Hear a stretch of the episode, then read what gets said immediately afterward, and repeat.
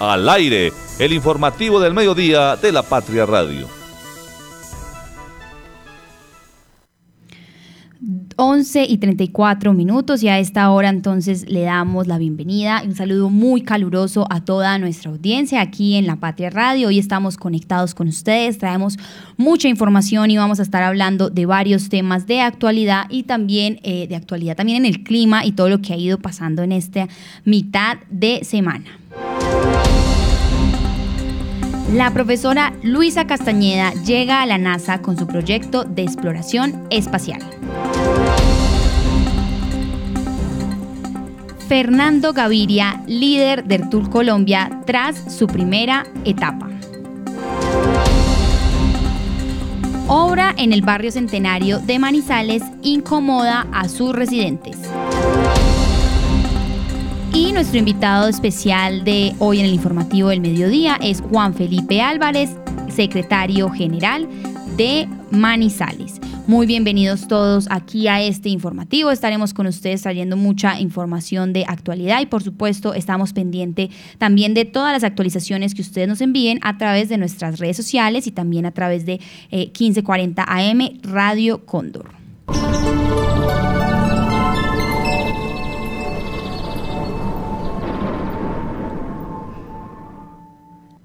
11 y 36 minutos y a esta hora entonces también les invocamos, indicamos que tenemos 20 grados de temperatura y que estamos próximos a llegar a una temperatura máxima de 21. Al parecer tendremos una tarde con el cielo eh, parcialmente y mayoritariamente más bien nublado. Sin embargo, ya no hay probabilidades, al menos no en este reporte, de lluvias en la tarde. Solamente iniciaría a partir de las 6 de la tarde, pero tendríamos entonces, esperamos una tarde seca y 25% de probabilidades de que a las 6 pm empiece a llover. Al parecer también tenemos el resto de la noche eh, seca como tal y comenzaríamos entonces el jueves a las 12 am hasta la 1 de la mañana con 20% de probabilidad de lluvia. Les comentamos a las personas que igual hay que estar muy pendientes de estos cambios de temperatura si bien el reporte indica, y digamos que sí, este, este reporte del clima indica que posiblemente no llueva en la tarde, al menos no comenzando la tarde, sino finalizando, pues igual hay que estar pendientes, por supuesto, de estos cambios y también entonces sacar la sombrilla, usar también el bloqueador, estar hidratándose y estar muy pendiente de las actualizaciones. Justo ahorita hablaremos un poco de lo que sucedió ayer por la vía Murillo Manizales y estamos también pendientes de todas las actualizaciones en términos del clima aquí con ustedes en La Patria Radio. El tráfico a esta hora. A esta hora el tráfico en la ciudad de Manizales lo vamos a empezar a analizar y les vamos a empezar a indicar todo lo que sucede a partir de la avenida, comenzando por la avenida eh, Kevin Ángel. Las personas que de pronto desde la glorieta de San Rafael se dirigen hacia el centro, les comentamos que justamente en el semáforo que existe allí en Ciprés de Bella Suiza, que por supuesto permite también la intersección para dirigirse hacia Viveros o hacia los Yarumos o para subir a la avenida Santander por la Universidad Católica, a esta hora presenta solamente dos cuadras de tráfico lento, sin embargo no nos está arrojando ningún trancón en este sector, en donde ya es habitual a diario estar aquí comunicándoselos por la avenida Kevin Ángel. Sin embargo, ya continuando por el sector de Mall Plaza, les comentamos a las personas que a esta hora 11 y 38 am, eh, digamos que solamente uno de los carriles, el carril que se dirige hacia el centro eh, por ese sector de Mall Plaza, presenta a esta hora tráfico lento, pero no trancón ni detenimiento vehicular ni congestión eh, pesada. Seguimos también entonces a la entrada al barrio Caribe, al barrio barrio Peralonso y les comentamos también que llegando hasta Los Cedros, todo este, este tramo que les acabamos de mencionar está completamente despejado en términos viales y no hay estancamiento vehicular ni tampoco trancones y las vías están completamente despejadas. Vamos a revisar también entonces este acceso desde el municipio de Neira, la vía que comunica Manizales Neira, para las personas que de pronto se están dirigiendo a esta hora o que van a ingresar por Los Cedros o por el contrario, pues apenas se dirigen al municipio vecino del área metropolitana.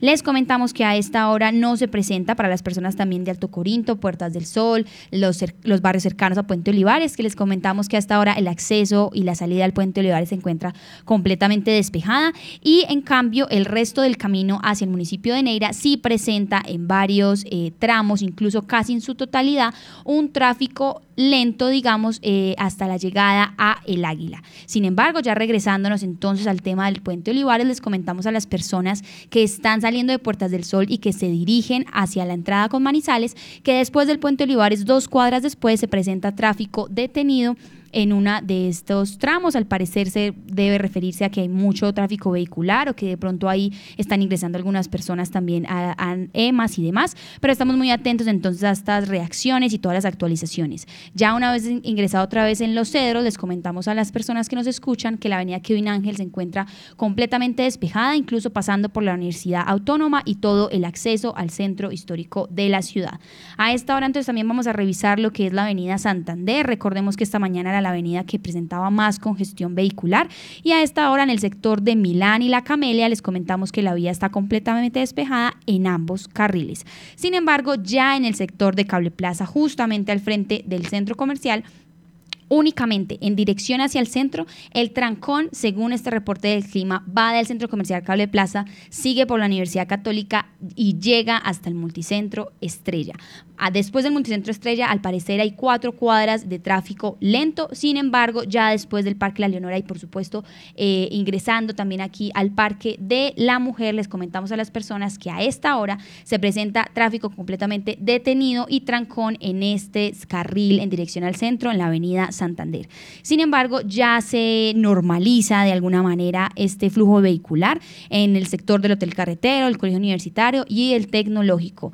Y ya de regreso en el carril de regreso, por ejemplo, las personas que están saliendo del centro histórico y que van por la avenida Santander en dirección a Milán, les comentamos que la vía está completamente despejada y que únicamente por el Parque La Mujer hay una cuadra de trancón y si bien en el sector del cable hay tráfico lento, no hay en estos momentos congestión vehicular o no hay en estos momentos eh, trancón que nos indiquen aquí. Si hay trancón, les repetimos a las personas que se están dirigiendo hacia el centro de la ciudad. Hasta ahora entonces también 11 y 41 minutos vamos a revisar lo que es la avenida paralela para las personas que también eh, toman esta vía alterna para llegar o esta vía principal, pero digamos que alterna a la Santander para llegar al centro de la ciudad. Y es que desde el Estadio Palo Grande hasta Confa no se presentan tráficos detenidos, si bien hay tráfico lento en algunos sectores, eh, en ambos carriles de la avenida paralela hasta esta zona de Confa a la 50 el tráfico está completamente normal. Sin embargo, ya en Confa de la 50, como es costumbre, tenemos dos cuadras de tráfico eh, lento e incluso en algunas partes detenido, que también son estas vías que comunican a la avenida paralela con la avenida Santander. Pero siguiendo por la avenida paralela, les comentamos que el acceso al centro y el retorno al Estadio Palo Grande se encuentra completamente despejado y que posiblemente a esta hora, según este reporte, entonces la avenida paralela es la que menos trancones presenta a esta hora para llegar al centro de la ciudad o retornarse de pronto al sector del estadio y eh, por supuesto a la avenida Lince o de ahí de alguna manera ya ingresar a la avenida Santander o Kevin Ángel. Pero también vamos a revisar entonces a las personas que hacen el recorrido no hacia el centro histórico, sino en sentido contrario hacia Milán o que de pronto por el sector de Mave también van a ingresar a la avenida Alberto Mendoza y van a comenzar a descender hacia Expoferias o las personas que desde la NEA se dirigen eh, hacia el batallón. Les comentamos que a esta hora la avenida Alberto Mendoza se encuentra completamente despejada y únicamente en el carril de subida hacia Milán, solamente una cuadra en el sector de la clínica San Marcel se presenta tráfico detenido. De resto, esta avenida está completamente despejada en términos de movilidad. Y es así como nos vamos entonces 11 y 43 minutos a revisar la vía nacional panamericana que también comunica al municipio de Villa María, a las personas también del barrio de la Florida de Villa María, a las personas eh, también que están muy pendientes de todas estas actualizaciones. Y es que les comentamos también a la gente de Lusitania que el acceso y la salida de Lusitania del barrio La Florida de Villa María hacia la vía panamericana está completamente despejada y que la vía en estos momentos presenta casi que en toda su totalidad eh, un flujo vehicular constante, sin trancón ni tráfico lento. Sin embargo, para las personas que nos escuchan desde el barrio La Florida, les comentamos que a esta hora la vía de acceso y de salida, la vía principal, la carrera 1 del barrio La Florida, presentan varios tramos trancones y tráfico lento. Sin embargo, ya en la salida a la vía panamericana por Lusitania, les informamos que el tráfico está completamente normal. Continuamos entonces con la vía panamericana y a esta hora sorpresivamente no tenemos trancones en el acceso al municipio de Villa María, ni en el acceso ni en la salida. Si bien hay un tráfico lento en la salida al municipio, no hay trancones ni detenimiento vehicular. Sin embargo, otro es el caso, el que les vamos a comentar aquí, ya dentro del municipio de Villa María. Las personas que de pronto desde la floresta se dirigen al Parque Central, les indicamos que el tráfico está, al parecer, tráfico lento para llegar al parque principal y sin embargo las personas que se dirigen del parque hasta la floresta, sí les comentamos que tenemos dos cuadras de tráfico detenido, sin embargo, después de estas dos cuadras se normaliza la llegada a la floresta. Eh, también les indicamos que la carrera, eh, la carrera 2 también en este momento está haciendo como una vía alterna a partir del parque de la ciudad para eh, ingresar también al municipio de Llamaría. Y eh, digamos que ya con la carrera 1 que se dirige también hacia la salida y comunicación con la vía panamericana, se encuentra completamente despejada. A esta hora, continuando entonces por la vía panamericana, la vía nacional, les informamos a nuestros oyentes que los cámbulos está completamente despejados, si bien tiene una cuadra únicamente en el carril de regreso hacia Villa María de tráfico lento, hasta ahora no se presentan nuevas actualizaciones de trancones o digamos que eh, obstáculos en la movilidad. Bueno, acabamos de corregir, no nos duró mucho esta actualización, nos acaba de aparecer entonces que en el carril justo saliendo de los cámbulos hacia Villa María hay una cuadra de tráfico detenido, tal vez se deba a la congestión vehicular, las personas que también bajan desde Fátima, pero después de esta cuadra ya el tráfico está completamente normal en el resto de la vía panamericana. Recuerden que aquí estaremos muy pendientes a las actualizaciones, hoy hemos tenido varias eh, noticias lamentables en términos de movilidad y por supuesto la invitación entonces a estar muy pendientes porque en estas horas pico pues también se tienden a dar algunos siniestros viales y estar pues por supuesto muy acompañados y con todas eh, las recomendaciones viales. Estamos muy atentos a lo que nos escriban también en nuestras redes sociales a través de nuestro Facebook, Instagram, YouTube y por supuesto las personas que nos sintonizan a través de Radio Condor. Clic en lapatria.com. Bueno, a esta hora saludamos nuevamente, le damos de nuevo la bienvenida. Hace días no estaba con nosotros, a Santiago Zapata, bienvenido aquí a La Patria Radio. Sofía, queridos oyentes, compañeros, espero que estén teniendo un muy feliz miércoles con mucha información desde lapatria.com. Así es, Santiago. Entonces cuéntenos, por favor, cuál es esa primera actualización que nos trae.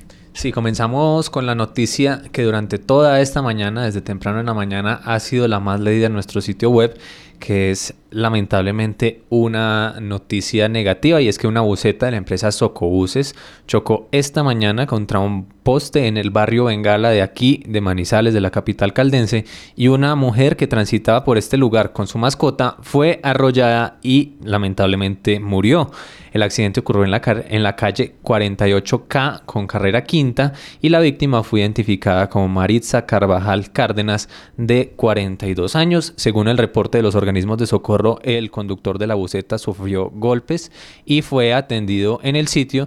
También eh, la empresa Socobuses emitió un comunicado en el que indica que se está a la espera de que el conductor de que al conductor se le dé de alta eh, de la clínica donde hubo que llevarlo para su atención y que pueda rendir versión sobre los hechos y por lo tanto que la empresa se pueda pronunciar al respecto. Por el momento se desconocen las causas del accidente y como ya se mencionaba ahora en el reporte del tráfico, pues este no ha sido el único accidente de tránsito que se ha sufrido hoy en la ciudad. Entonces los invitamos a que conozcan más detalles sobre este eh, accidente que ya cobra, eh, si no estoy mal, la sexta muerte por siniestros viales en Manizales en lo corrido de este 2024 y conozcan los otros siniestros en la ciudad en lapatria.com slash sucesos. Así es, Santiago. De hecho, a esta hora pues ya estábamos recibiendo, no sé si usted también lo, lo revisó, el comunicado a la opinión pública por parte de Socobuses. Ellos lo envían hoy muy puntuales, el Día del Transporte Público Colectivo Urbano. Pues informa la opinión pública en general, es decir, hasta ahora quienes todos nos están escuchando que hoy pues tuvieron este accidente de tránsito con esta víctima mortal y según el comunicado de Socobuses ellos lamentan profundamente lo sucedido, están a la espera que el conductor eh, se le dé de alta y eh, pues están en todo este proceso eh, de establecer los detalles relacionados con el incidente, como usted nos comentaba, pero ellos dicen y subrayan es que en este difícil momento Socobuses Ecobuses extiende sus más sinceras condolencias a las familias y seres queridos de la persona fallecida y los pensamientos y oraciones están con ellos. Estamos entonces, eh, por supuesto, muy atentos a esta investigación que se va a tener que realizar, también al estado de salud del conductor, las familias, pues los familiares de la víctima y por supuesto entonces un llamado nuevamente eh, al término de la prudencia. Yo no sé cómo más se pueda llamar esto en términos viales y, estar muy pendientes y ojalá no tengamos más actualizaciones de este tipo. A esta hora entonces también saludamos a nuestra editora de opinión, Marta Gómez. Marta, ¿cómo la recibe este miércoles mitad de semana aquí en la Patria Radio? Sofía, muy buenos días. Eh, un saludo para Santiago, un saludo para Fernando y un saludo muy especial para quienes nos escuchan a esta hora todos los días. Eh, Sofía, y no, no son buenos eh, días para la ciudad que amanece con este accidente en el barrio Bengala, al norte de la ciudad, eh, donde falleció una persona que estaba paseando con su perro, una mujer que estaba paseando con su perro puntualmente. pues es muy lamentable y ya pues las autoridades de tránsito determinarán las responsabilidades que se tienen en estos hechos. Son situaciones que uno diría que se pueden prevenir, pero también pues son el azar del destino, pero sí es muy lamentable que cosas como esta ocurran en la ciudad. Así es, Marta. Entonces aprovechamos también y le damos un saludo pues a este miércoles con todas estas noticias de actualidad a nuestro editor también de noticias, Fernando Alonso Ramírez. Fernando, ¿usted cómo ha visto todas estas actualizaciones y cómo lo recibe este miércoles? El ombligo de la semana, Sofía, ¿no? El ombligo de la semana, el meridiano de la semana en este miércoles pues le cuento que hoy arranqué clase ya con mis estudiantes de periodismo de investigación, eh, ya mucha actividad por la zona de la universidad. Abrieron completamente la vía que va de donde queda eh, Mercaldas en la avenida 19 hacia la Universidad de Manizales, hacia esa deprimido que hicieron. Está completamente destapado, entonces ahí no hay vía. La gente tiene que ir una cuadra más y bajar por la siguiente, eh, pero entonces ya se le ve como que futuro determinado a, a, esta obra, pero sí creo que se van a generar muchos conflictos viales allí que creo que vale la pena eh, que cuando algún día llegue el secretario de tránsito a la alcaldía, pues le ponga cuidado a, a estas obras allí, porque allí tenemos serios problemas de movilidad. Sobre todo, recuerden que yo he hablado varias veces de un, de ese, ese deprimido que no conduce a ninguna parte, que hay vías que se interrumpen, pero con unos eh, parales que pusieron allí para interrumpir el paso de los vehículos y dar señal de que se usa, pero esa no es la solución, hay que hacer todo un nuevo rediseño vial para que las vías funcionen y sobre todo ir pensando en que las vías son para los vehículos y que los talleres pues tengan los espacios para arreglar sus carros en otro lado, pero ahí en la calle no puede ser. Entonces, ¿por qué, todo, ¿por hablo de esto? Porque todo eso tiene que ver con la movilidad de la ciudad y con problemas del tránsito, eh, que tiene que, que dan cuenta pues de lo que ustedes hablan ahora de la muerte de una persona por un nuevo accidente de tránsito en Manizales. Así es, Fernando, y de hecho estábamos recibiendo una de las denuncias que uno de nuestros usuarios nos envió por el WhatsApp interno, justamente de ese sector ahí en Liborio y el tema de los carros. Va a tocar, nos va a tocar ampliar esta información y profundizar, porque al parecer son varias las personas que también están sintiendo eh, pues estas percepciones y no solamente usted cuando va pues a la universidad, sino que hay varias personas que diariamente nos están enviando estos reportes. Santiago, cuéntenos qué otra actualización tenemos aquí en el clic de la. Continuamos, Sofía, con otro fallecimiento, lamentablemente en esta ocasión por eh, pues, temas de salud, pero también una triste noticia para Manizales, y es que producto de un accidente cerebrovascular que sufrió el pasado sábado en su casa aquí en Manizales, murió ayer Hernando Salazar Patiño. Eh, Hernando Salazar fue un reconocido abogado, docente, hombre de letras y también fue columnista de este diario, fue columnista de La Patria por varios años. Hernando era de los intelectuales más valiosos que tenía la ciudad por su conocimiento y su pasión por las letras, conocedores de su trabajo como el también columnista de La Patria, José Jaramillo Mejía, afirman que era como una biblioteca andante por su inmensa cultura y capacidades literarias. Además fue el creador de los llamados Juegos Florales con otros intelectuales de la región. Él fue abogado graduado de la Universidad de Caldas, estudió en la época en que también cursaban la carrera personajes como los exministros caldenses Fernando Londoño Hoyos y eh, Humberto de la Calle Lombana.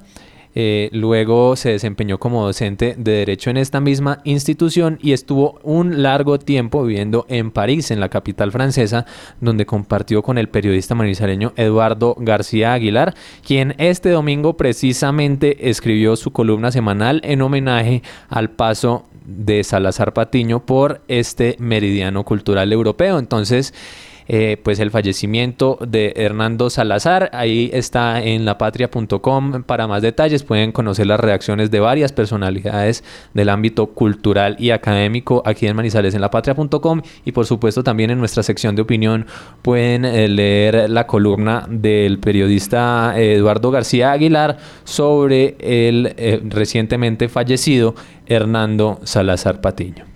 Así es, Santiago, y a quienes nos escuchan, pues también recordarles que estamos atentos a sus reacciones. Mañana también vamos a hablar un poco más eh, sobre este fallecimiento y, por supuesto, atento a todo lo que ustedes nos vayan comunicando. Santiago, tenemos otra actualización a esta hora aquí en La Patria Radio. Ya en el panorama nacional pasamos a que los antiguos jefes de la guerrilla de las FARC acusaron esta mañana a la Jurisdicción Especial para la Paz, para la, eh, JEP, de provocar graves alteraciones del acuerdo firmado en el 2016 y de no cumplir lo pactado en materia de justicia, lo que causó según ellos el aumento de las filas de los grupos armados ilegales y de la violencia.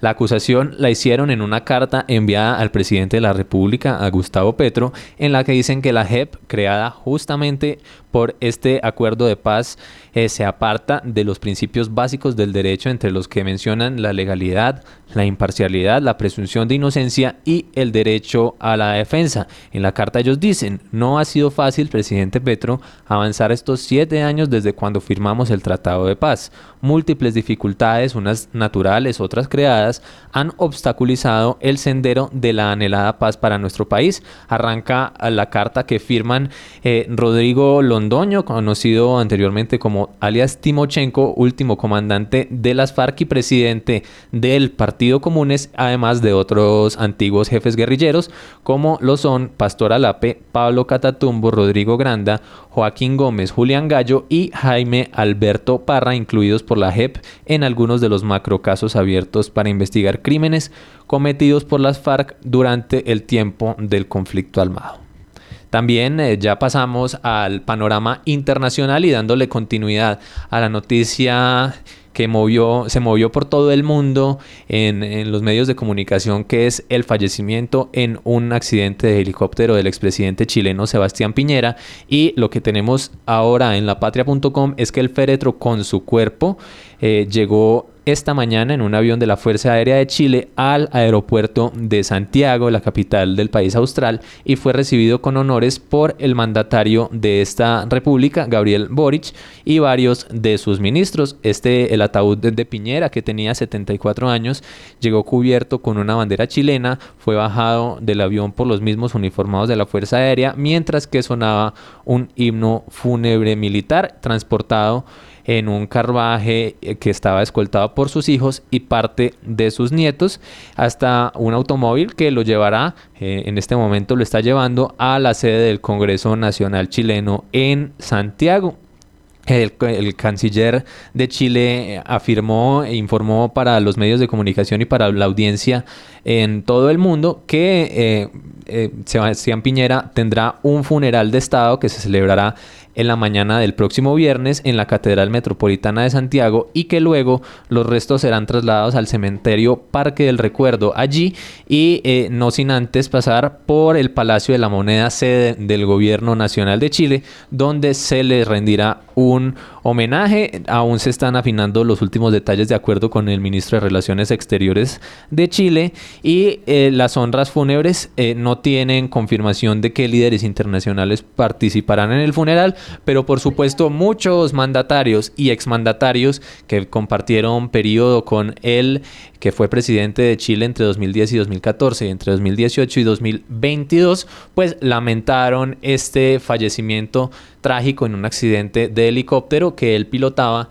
y que por el momento todavía no hay mucha claridad frente a las razones que pudieron desencadenar este suceso.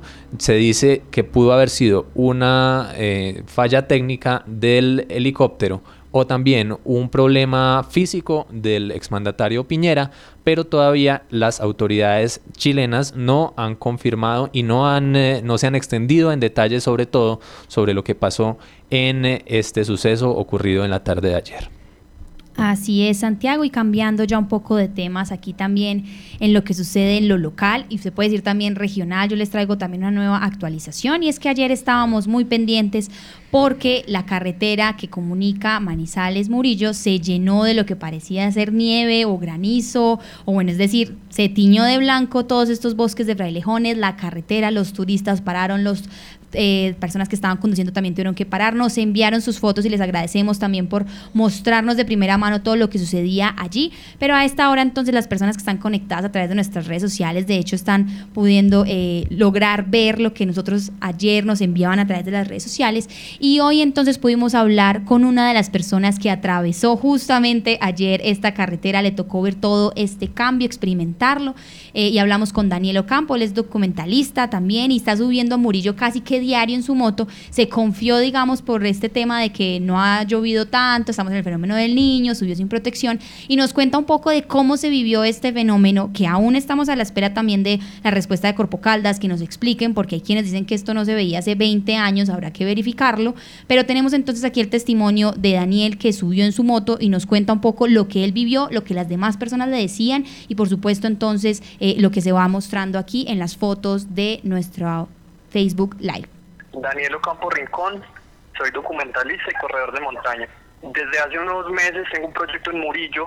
Yo vivo en Manizales, pero pero entreno y, bueno, y tengo tengo por así decirlo un negocio en Murillo. Entonces, últimamente, digamos en los últimos seis meses venía vengo digamos una vez por semana y en realidad es la vez que he visto más nieve o me ha tocado, digamos, o este fenómeno eh, con mayor intensidad. Antes había visto hielo y, zonas como con granizo, pero en esta ocasión fue fue muy impresionante o fue, algo pues asombroso para mí, ya que había una capa de nieve incluso eh, por zonas de, diría yo, de más de 20 centímetros de, grosor.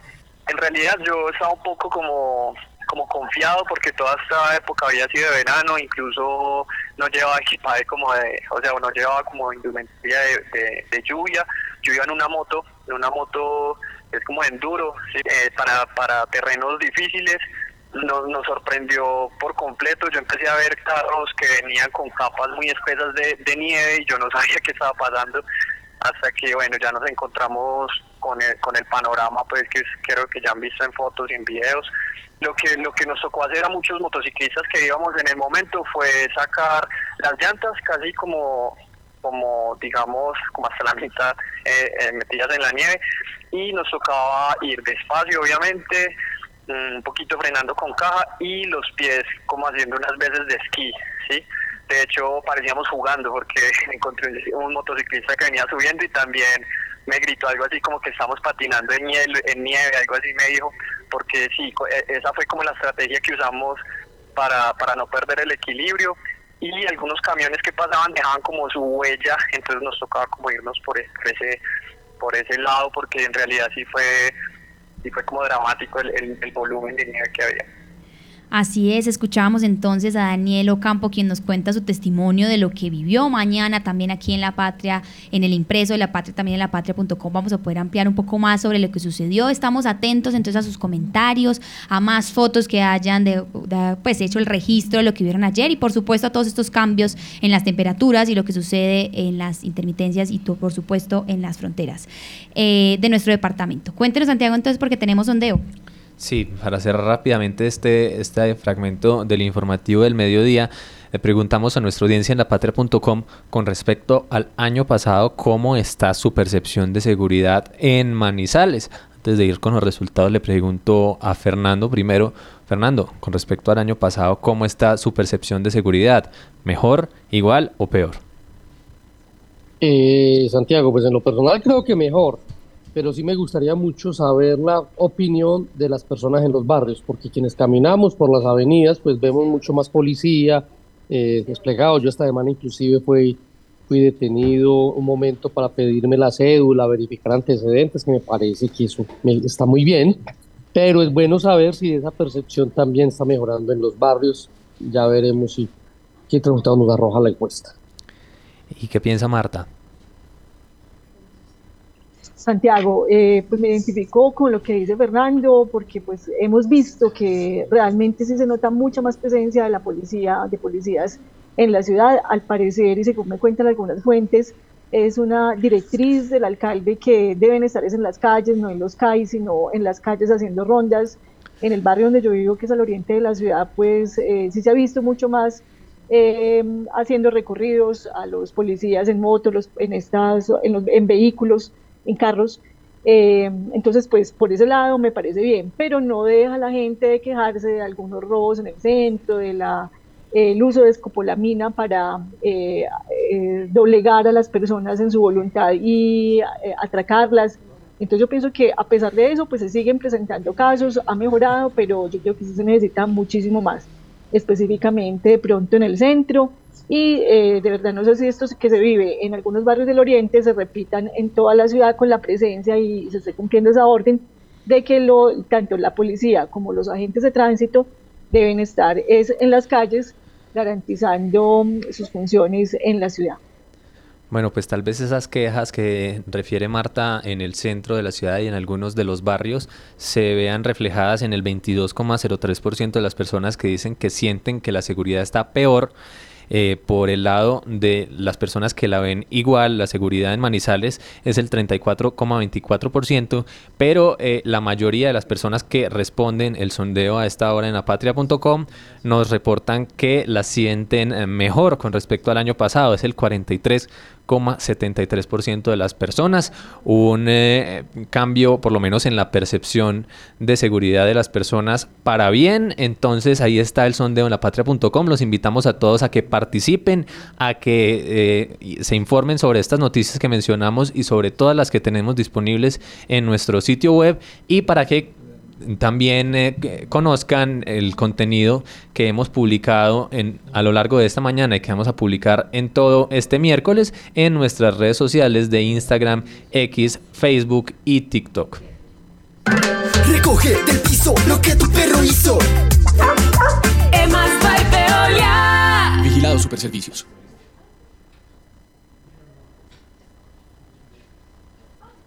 ¿Sabes qué sucede con el deporte, la economía, la política, el entretenimiento de Manizales, Caldas y el país? Suscríbete a La Patria Impresa tres meses por solo 92 mil pesos o a La Patria Digital por un año por solo 89 mil pesos.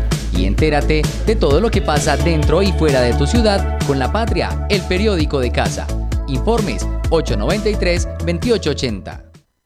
Con la basura cultura. Lo que tu perro hizo es cultura. Usar los cestos para eso están puestos. Es cultura, todos unidos.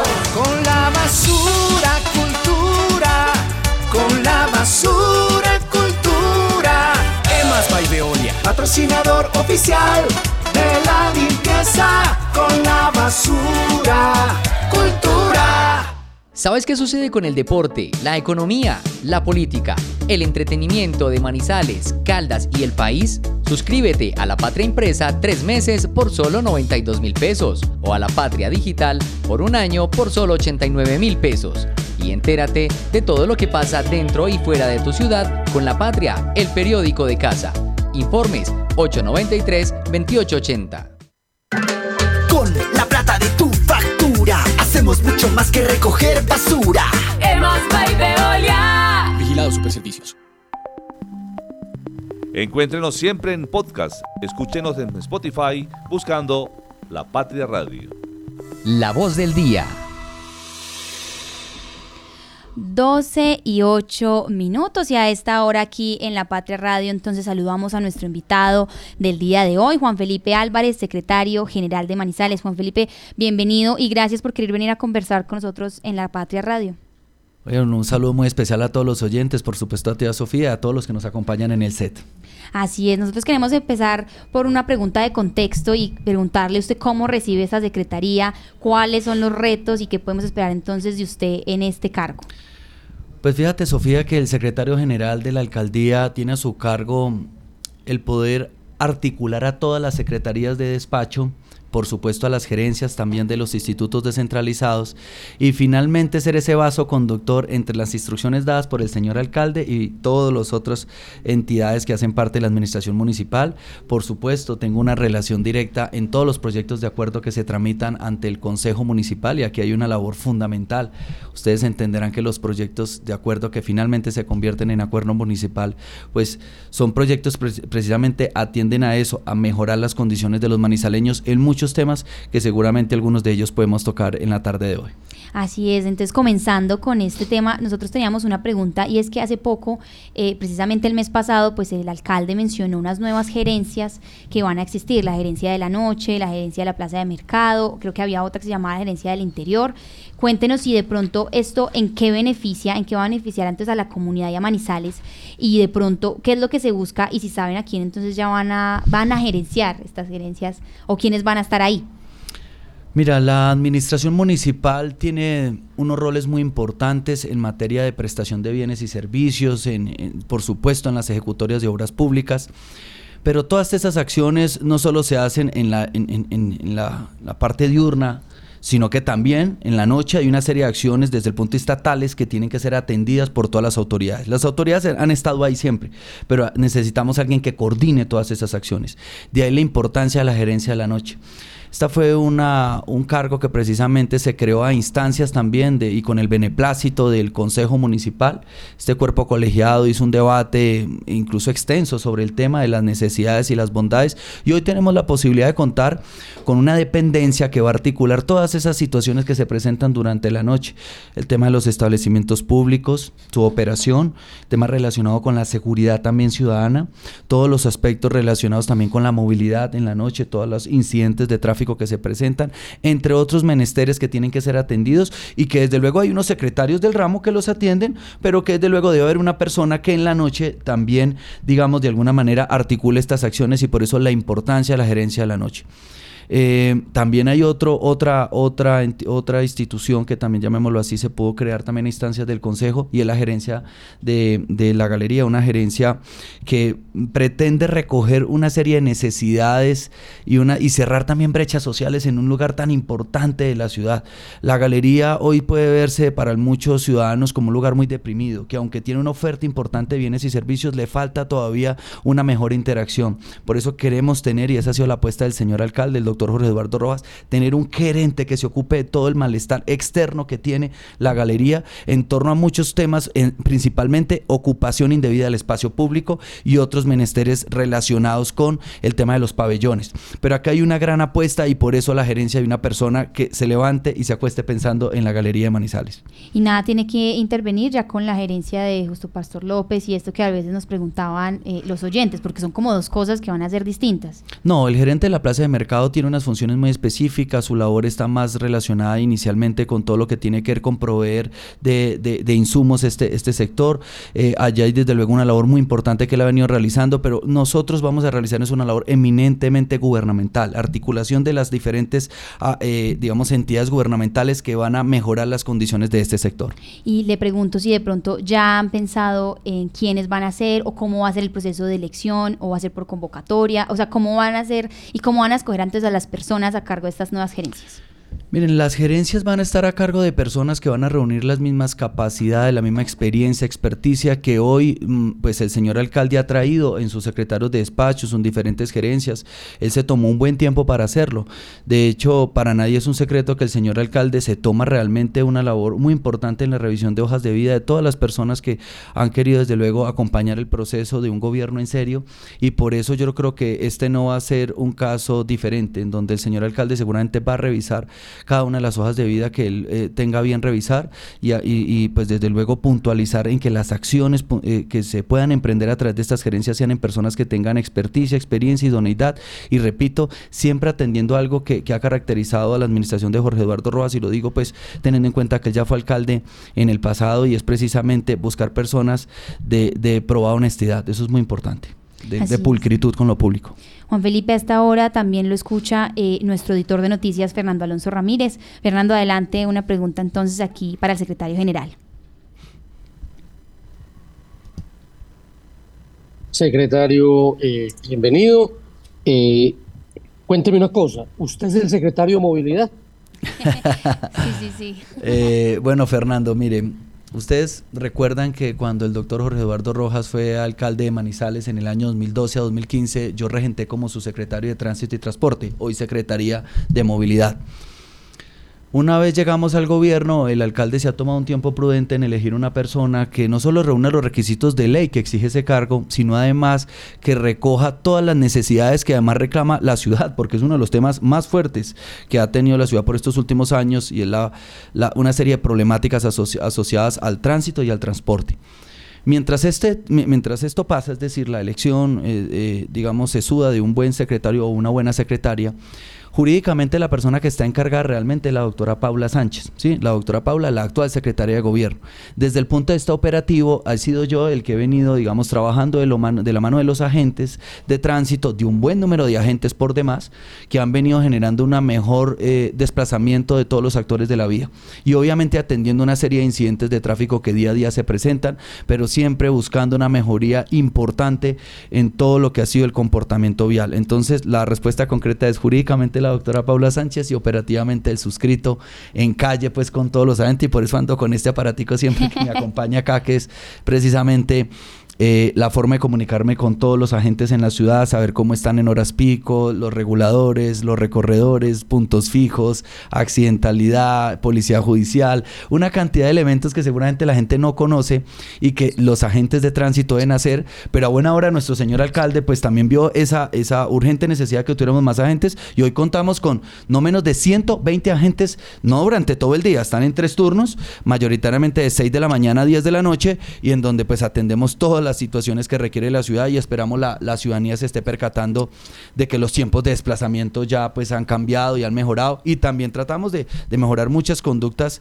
de, de- de- de todos los actores de la vía. Es que teníamos un abandono vehicular en las avenidas, en las arterias principales muy fuerte y esto también hay que volverlo y contarle a la gente. Nosotros no estamos siendo impositivos, es decir, colocando órdenes de comparendo por colocar, es en, en- en situaciones muy apremiantes. Lo que aquí se ha buscado es, es buena regulación, buena movilidad y en eso estamos trabajando.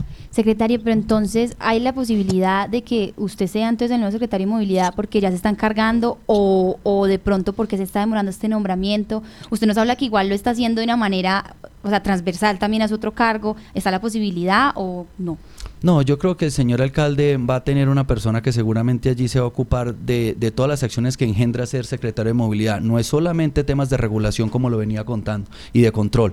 Ser secretario de movilidad involucra manejar temas asociados a la línea 3 del cable que está en construcción. Ser secretario de movilidad eh, implica revisar todo lo que son las rutas de transporte actuales de la ciudad en transporte colectivo, todos sus orígenes, sus destinos. Ser secretario de movilidad implica poder revisar todo el transporte mixto, cómo está operando, todo el tema del transporte individual, temas de ilegalidad en cuanto a, eh, plataformas, etcétera, etcétera. O sea, hay muchos otros temas y seguramente el señor alcalde ya próximamente le dará esa buena noticia a la ciudad de que cuenta con una secretaria o con un secretario de movilidad y nosotros lo que estamos es allanando el camino para este inicio de, de gobierno. Juan Felipe, hasta ahora entonces también lo escucha. eh, Espera, ah, Sofi, un segundo. Dale, dale. Rematemos esta, esta idea. Eh, secretario, eh, pero la...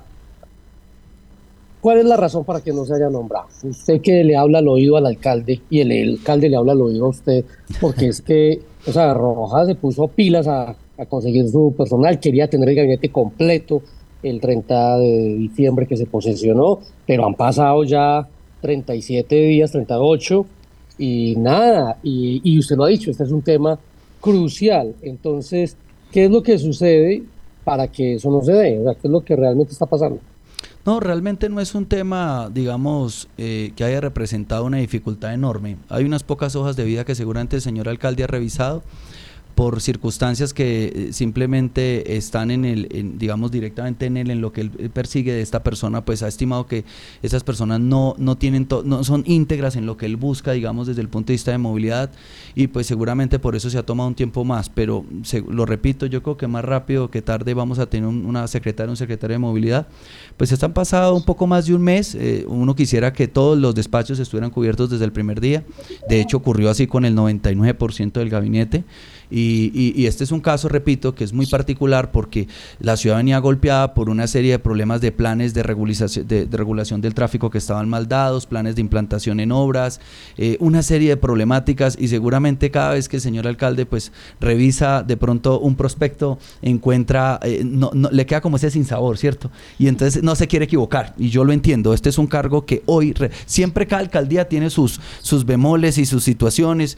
y digamos hoy la ciudadanía reclama una mejoría en la, en- en- en la seguridad ciudadana y aquí se está viendo buena presencia de los uniformados, eh, ya en las calles, en puntos estratégicos, aquí la Secretaría de Gobierno, además con buena experiencia lo está haciendo y el movilidad había ahí también una tarea importante. Entonces, digamos, no ha pasado nada extraordinario diferente a decir que se está analizando con suficiente juicio la designación de esta persona que tiene que llegar a dirigir esta cartera. Secretario, usted fue de tránsito y ahora es- está encargado de movilidad en parte. Eh, venga, ¿usted le gusta la movilidad o le gusta más como estaba antes? ¿Usted cree que eh, sí era necesario ese cambio de nombre? Eh, no, yo creo que la Secretaría de Movilidad pues fue un, un cambio, digamos, que le hicieron, creo que fue la administración anterior la que hizo ese cambio. Eh, el anterior cargo se denominaba Secretaría de Tránsito y Transporte. Mm, Realmente aquí al final del día yo no sé si el, el nombre de- del cargo sea tan importante, lo que le interesa más es las acciones que haga en el cargo, ¿cierto?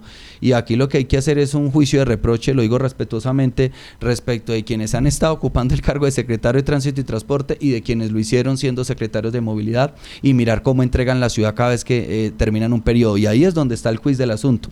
Porque yo jurídicamente no encuentro una razón por lo menos atendible que diga el porqué de ese cambio, diferente a otro. Fíjese que esta administración hizo un cambio entre la Secretaría de, Gobierno, que ahora la llama del Interior, ya, ya quedó legalmente así. Y esto sí obedece a un tema de una, digamos, de que se alinee con el Gobierno Nacional, de que todas las secretarías que se ocupan de temas de seguridad tienen esa denominación. Eso sí tiene una razón atendible. Yo realmente no encuentro una razón, repito, atendible en esto, que, que por qué la llamaron de movilidad. Pero más allá de eso, lo importante es las acciones que realicen siendo secretario de Tránsito y Transporte, hoy de movilidad. Eso es lo importante, acciones concretas para que la movilidad exista, que creo que es lo que no estaba pasando, lo digo respetuosamente, en la ciudad. Esto no estaba presente y hoy desde el primero de enero se consiguieron los agentes, se capacitaron, se entregaron instrucciones y hoy tenemos, seguramente todavía con algunos baches, pero hay una mejoría importante en la ciudad.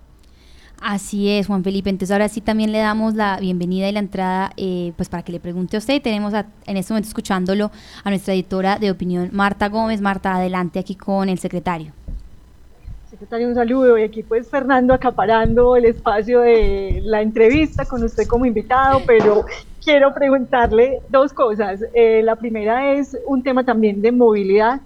Eh, usted como secre- exsecretario de Tránsito eh, gestionó todo el estudio, los estudios que se requerían para el sistema estratégico de transporte. Hablo yo puntualmente de un estudio con una firma, si no me estoy equivocando, es Deere and Davidson, eh, para eh,